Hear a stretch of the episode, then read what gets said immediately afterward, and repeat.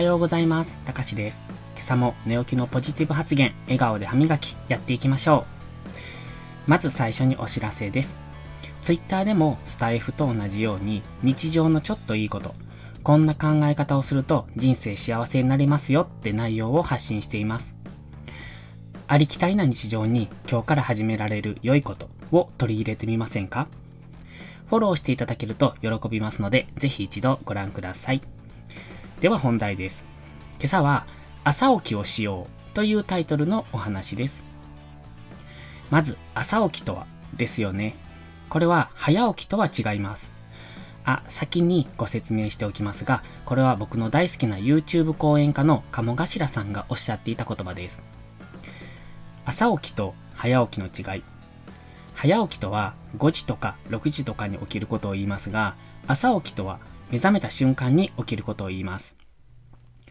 夜中にトイレに起きることってありますよね。あれってトイレを察して体が目覚めるわけなんです。それと一緒で朝目覚めた時は目覚めた理由があるってことです。で、その理由を解消したらまた寝てもいい。そんなのを朝起きというらしいです。例えば、何かするのを忘れていたとか、そういうのを察するらしいですね。そういえば、みたいな体験はないですか？前日の夜に何かしないといけないことがあったけど、忘れて寝ちゃって、夜中に目覚めてそれをやる、みたいな。ふっと思い出す時があると思うんですが、それが寝ている間に起こる感覚ですね。ただ、僕は夜中に目覚めることが基本的にないので、朝起きたらそのまま起きっぱなしなんですけどね。朝起きはチャンスをつかむ訓練。朝起きは何がいいかって、そうやって体が察した何かを実行することによって、チャンスをつかめる訓練ができるそうです。何かするべきことを察して、起きて、それを実行する。体が察したことをその場で実行することによって、今後もあらゆる状態で訪れるチャンスをつかみやすくなるそうです。その訓練が朝起きなんです。本当かどうかは知りませんよ。でも、もし本当なら、他の人よりチャンスをつかむ確率が上がる訓練なんて素敵じゃないですか？だから僕もこれをやっています。朝起きをすることによって得られる未来への期待値だけでやる気になる。そんな感じですね。単純ですよね。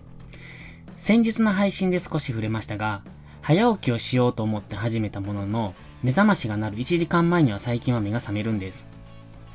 昨日なんてさらに早くて3時50分とか、なんかやばくないですか？今は仕事が忙しくてさすがに5時まではもう少し寝ますけど、基本的には朝目覚めたら起き上がるようにしています。これが先日の配信でお話しした目覚ましより早く目が覚めてもそのまま起きる理由です。そして朝起きることで未来のチャンスをつかむ確率が上がる。これは願ったり叶ったりですよね。朝活もできるし、チャンスもつかみやすくなる。想像するだけでワクワクしませんか？僕もずっと早起きはできない人でした。今、それができるようになったのは朝活をする目的ができたからです。その目的のために早起きをするようになって、それが自然と朝起きという形に置き換わったんです。今はそんな状態ですね。それによって自分へのメリットは計り知れないということです。そしてこの朝の貴重な時間が今後も自分の成長のために使えると思うと、期待値だけで嬉しくて起きちゃいますよね。少しはこの感覚共有できましたでしょうか？本当に未来に来るチャンスをつかめるかどうかはわかりません。でも、いいことはすぐ実行すると幸せに近づけるのは間違いないんじゃないでしょうか。まず行動、そして後から現実が追いついてくる。それでは、いいことから始めよう。今日も元気よくいってらっしゃい。